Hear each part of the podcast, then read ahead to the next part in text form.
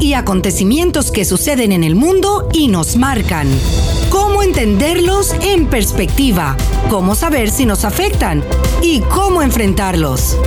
El mundo en perspectiva con Marta Colomina y Orián Brito. Hola, buenas tardes amigos. Les habla Marta Colomina y este es el espacio El Mundo en Perspectiva, en el que todos los días, como ustedes saben, a las 7 pm, les transmitimos a través de Mundial 990M y 98.7 FM.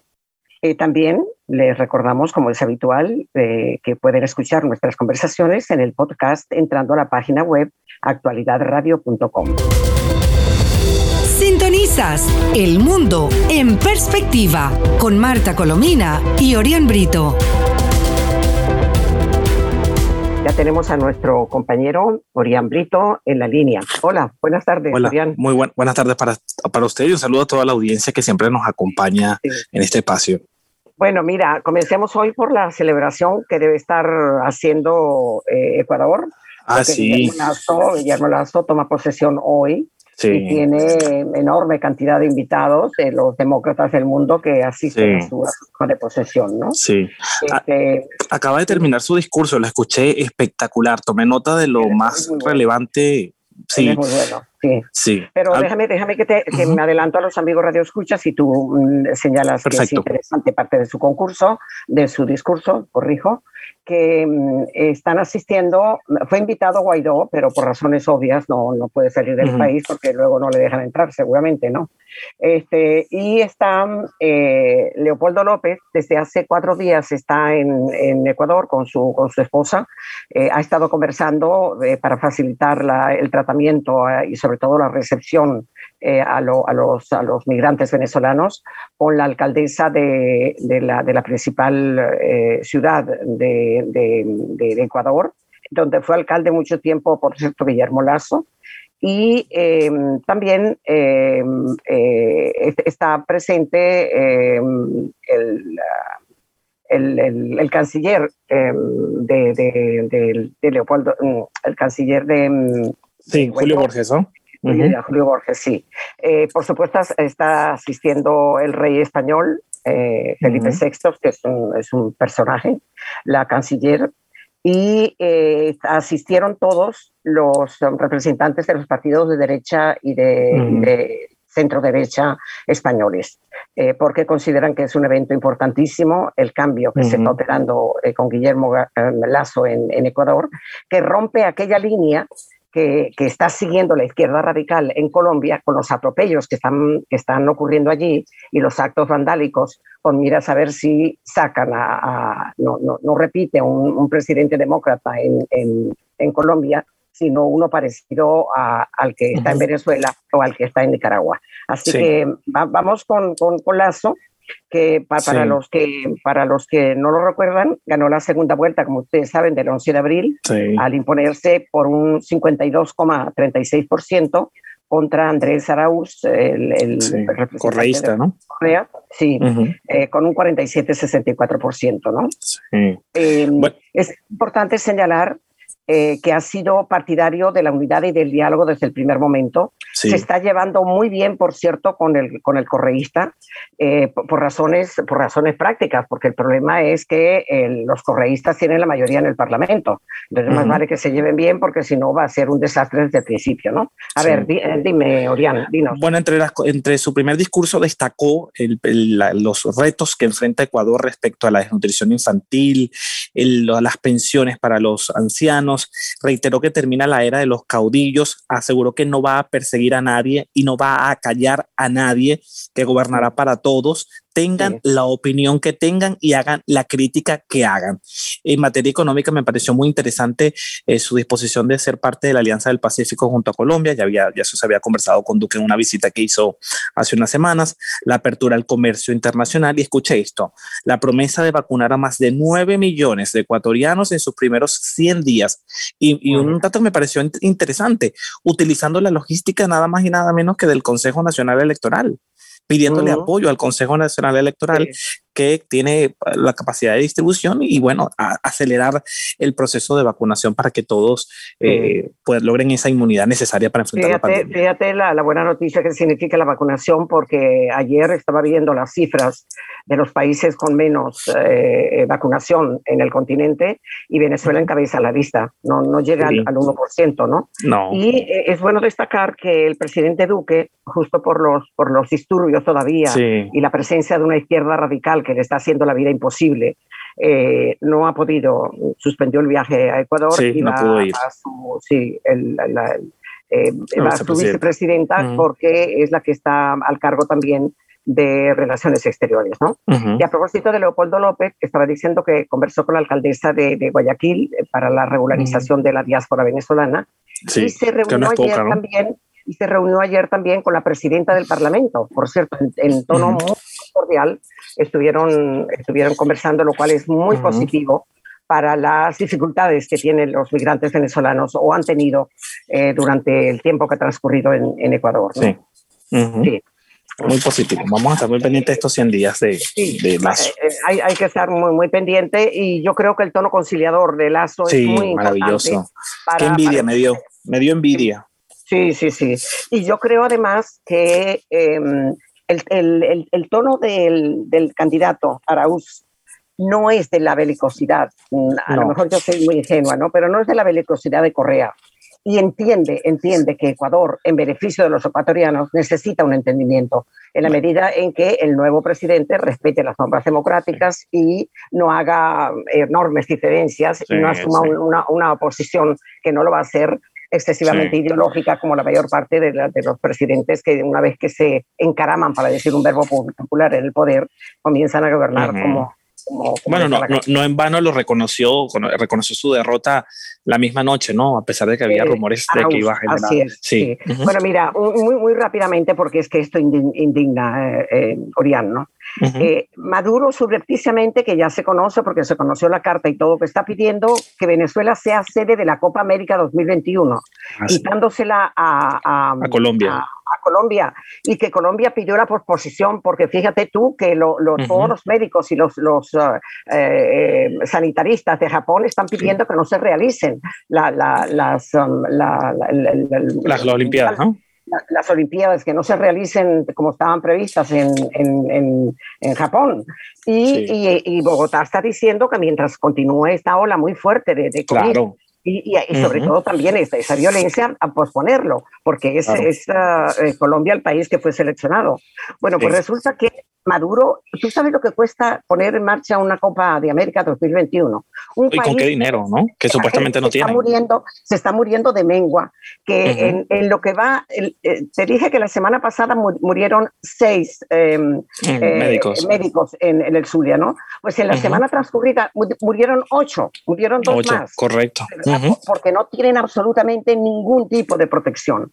Algo, algo terrible, ¿no? Y por supuesto, los expertos en materia petrolera y todos los los, los, comentaristas y todo, eh, dice que proponer que la Copa América 2021 sea en Venezuela es una locura de, Maduro y que más vale que atienda justamente a, las vacunas y que atienda al hambre de la gente y a la atención de, la gente. Claro, a pagar el mecanismo COVAX, por ejemplo, que no lo ha pagado. Que no lo ha pagado todavía. Pero fíjate cómo estará la situación, que Focus Economics según el, economista Oliveros, que cita esta fuente importante, proyecta para el cierre de este año 2021 una tasa de cambio para el dólar de 15 millones de bolívares, 15, millones 300 mil eh, bolívares para el, la, finalizar el año. Un dólar.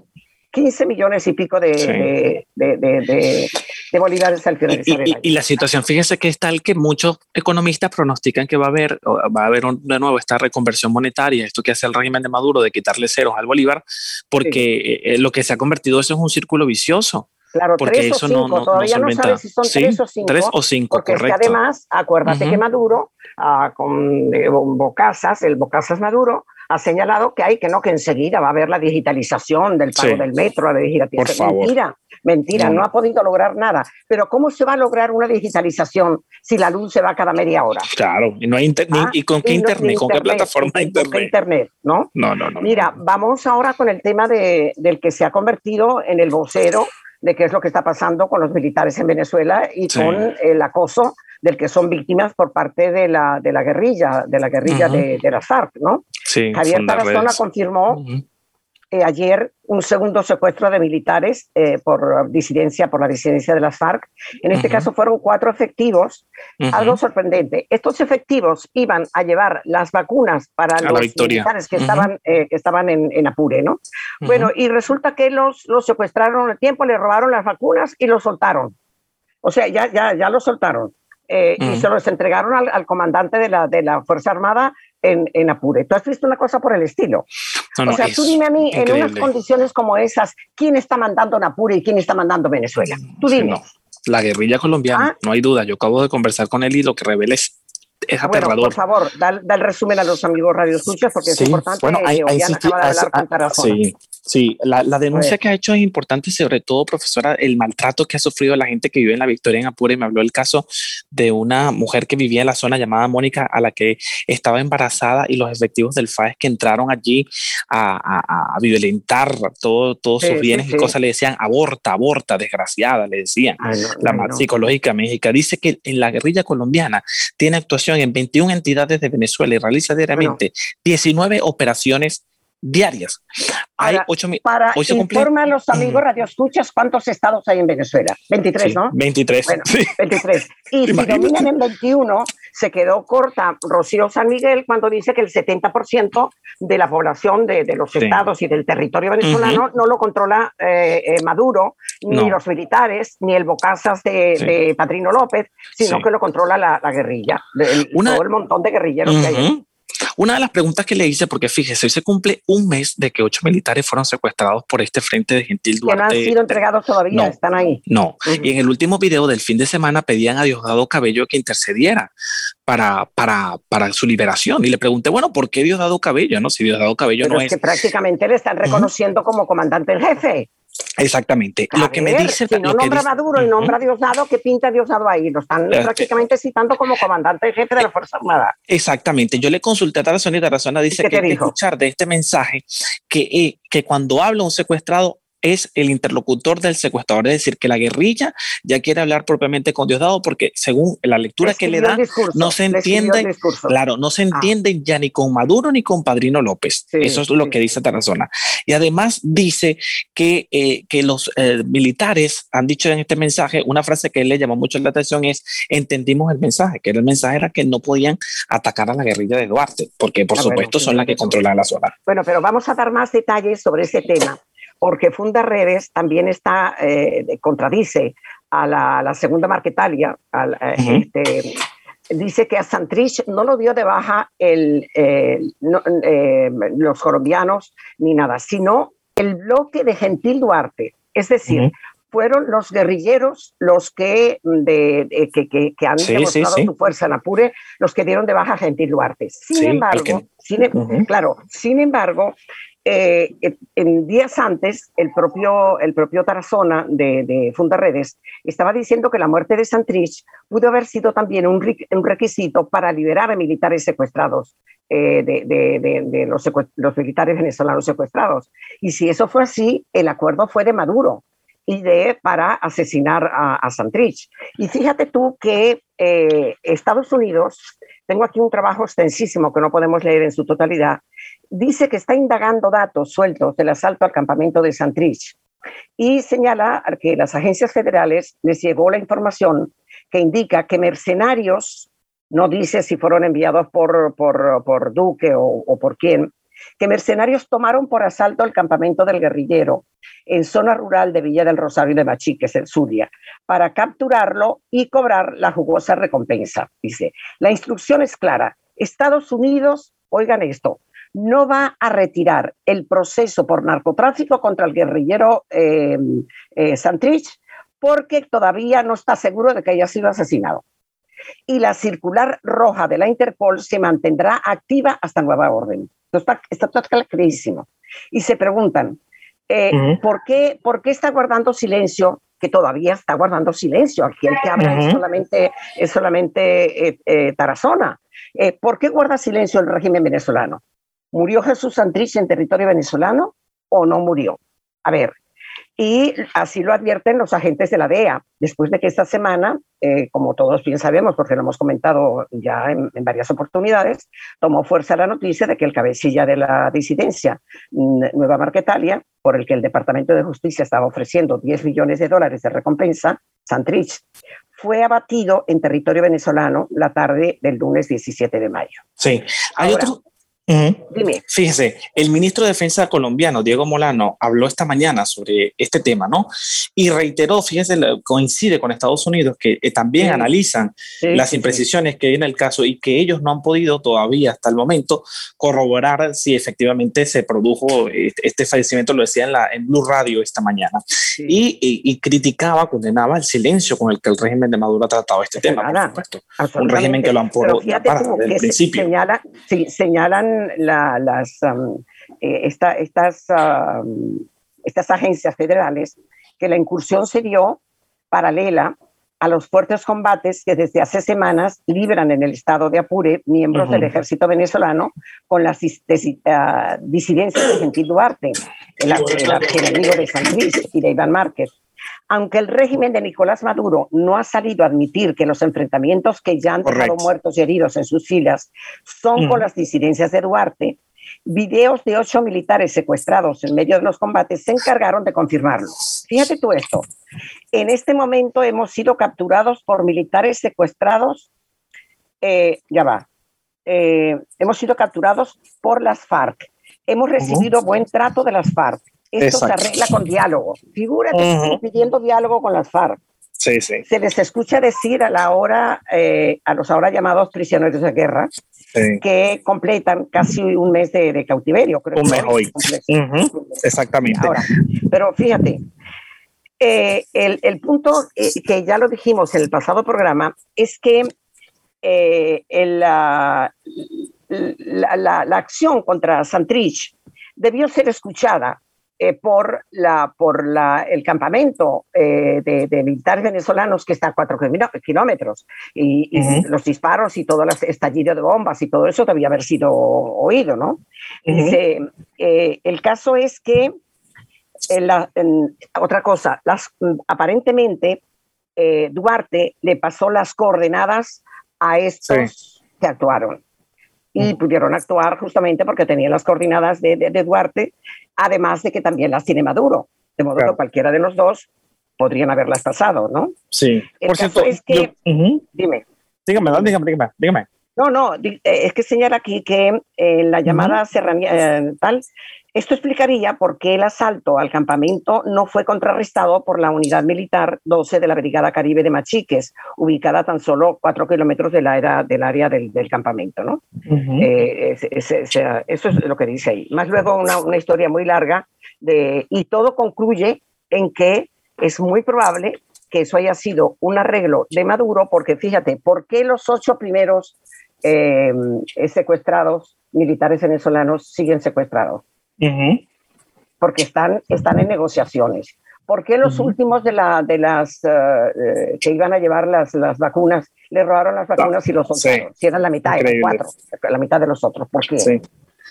Por cierto, una de las cosas que me dijo Tarazona que me, me parece interesante que no podemos olvidar es que además de los ocho militares secuestrados, hay tres desaparecidos. Ya serían dos, porque uno apareció hace instantes, el sargento Dani Vázquez, lo consiguieron deshidratado y muy indignado, me comenta Trazona, por, eh, porque, porque prácticamente lo, lo, exactamente, lo dejan solo y por así llama, no hay nadie que responda por ello. Eh, y todavía quedan dos desaparecidos. Mira, eh, ¿cuánto, ¿cuánto tiempo nos queda? Nos queda poco, ¿no? Nos quedan unos minutos. Bueno, bueno, eh, hoy tengo aquí el, informe, ocho minutos. El informe, sí, el informe Otálvora, eh, que es un gran analista internacional, también es muy extenso. Vamos a dejar una parte, la parte de, la denuncia de Brasil, que está denunciando espionaje ruso desde Venezuela. Figúrate tú. El ministro de Defensa de, em, eh, confirmó que el gobierno de Venezuela, junto a militares rusos, había realizado operaciones de monitoreo y guerra electrónica en la frontera de Brasil. La presencia en Venezuela de funcionarios militares y mercenarios de origen ruso comienza a ser abiertamente mencionada en medios castrenses y diplomáticos continentales. Fíjate que también se señala que lo mismo están haciendo con eh, Colombia que están militares, eh, militares rusos y militares venezolanos en esa, en esa función de espionaje y de guerra electrónica a la que está refiriéndose por el informe Otálvora. Y lo señala eh, la, de, antemano Sebastiana Barraes, que es muy conocedora, la, periodista, muy conocedora de lo que ocurre ahí, ¿no? Pero es mucho más extenso y quiero preferentemente referirme a este punto, ¿no? que em, eh, Otálvora también habla de, cómo está la posición de la política de Estados Unidos hoy con Venezuela, ¿no?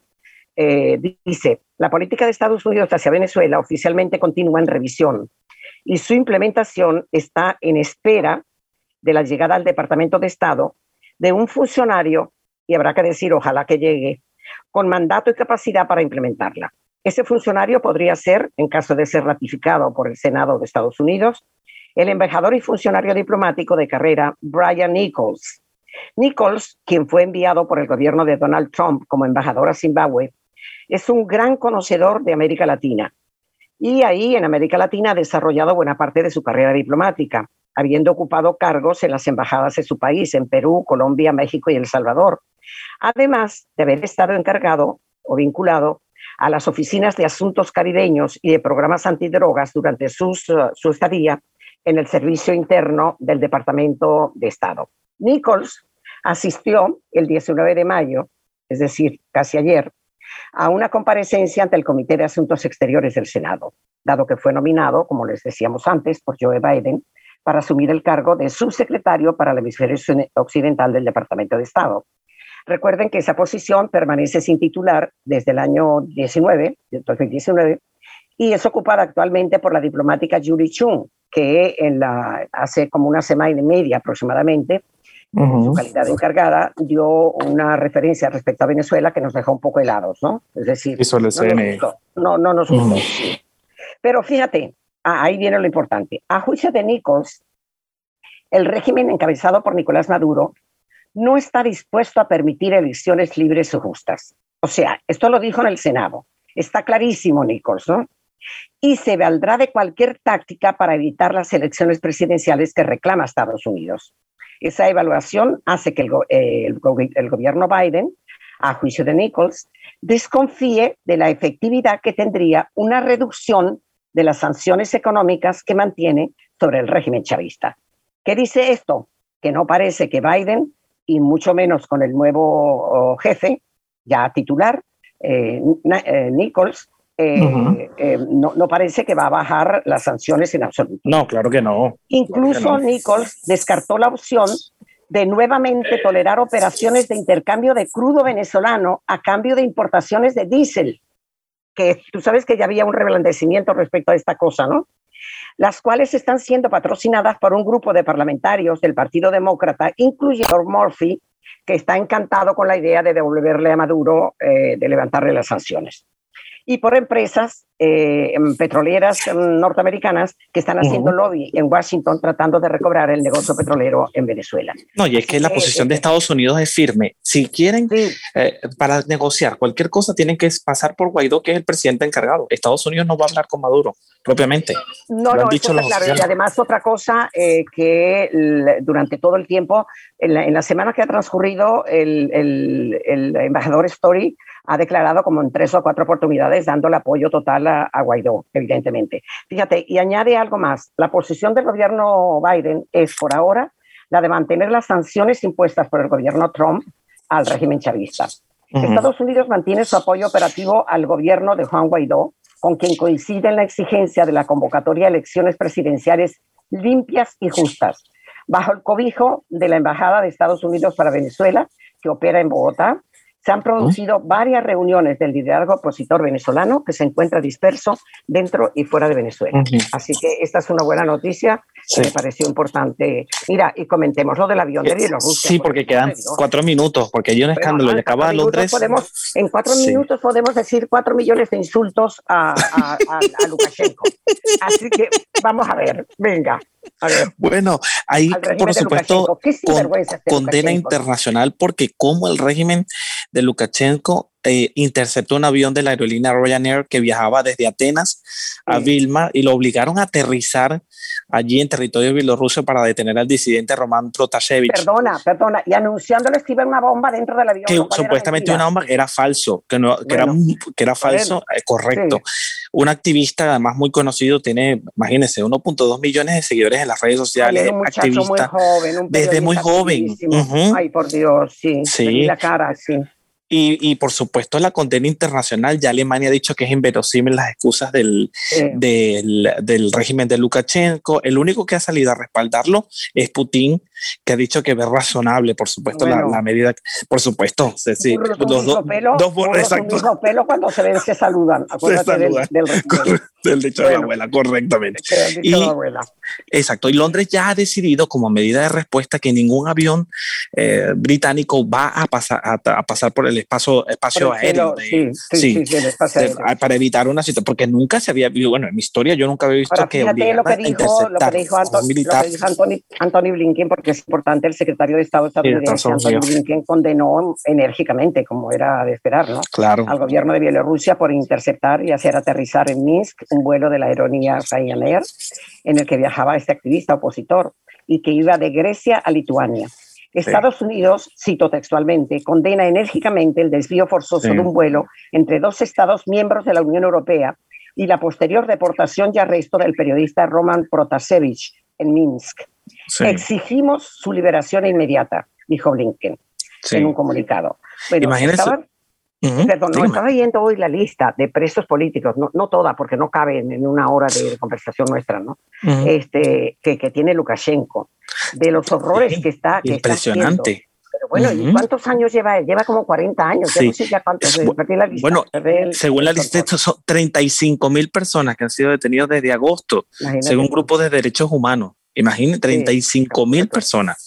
Increíble. Miren, ya tenemos que despedir, pero no quiero hacerlo sin, sin dejar de hacer una mención rapidito lo de Nicaragua, porque usted sabe que el ah. régimen de Ortega está haciendo lo mismo que ha hecho el régimen de Maduro, que a cualquier que, uh, oposición que se presente y que le, le, tumba el piso, lo intenta aniquilar. ¿no? La gobernación de Nicaragua citó a la precandidata presidencial Cristiana Chamorro para que responda, escucha esto, por unas supuestas inconsistencias encontradas en reportes financieros de 2015 a 2019. Pero es una medida que solo busca imagínate tú, ya le están acusando, los que tienen el control del gobierno y los que roban son ellos, y están culpando a una opositora que nunca ha estado en el gobierno por unos dineritos que ha recabado para hacer su campaña, poco, y le están diciendo que es dinero uh, mal habido. Mal habido. Increíble. Bueno, es que estos dictadores son el colmo, el colmo de los colmos. Recordemos que la oposición también está acusando a Padrino de ocultar información sobre militares desaparecidos en Apure, pero tenemos, um, gracias a no, no, no, tenemos a Padrino, sino a Fundarredes, que es el que lleva la, la, voz cantante en esta materia para vergüenza del régimen de Maduro, que tiene un dineral para luchar contra la, la, guerrilla y no lo hace. Pues nada, muchas gracias y hasta el, próximo día. Hasta la próxima. Hechos y acontecimientos que suceden en el mundo y nos marcan. ¿Cómo entenderlos en perspectiva? ¿Cómo saber si nos afectan? ¿Y cómo enfrentarlos? El mundo en perspectiva con Marta Colomina y Orián Brito.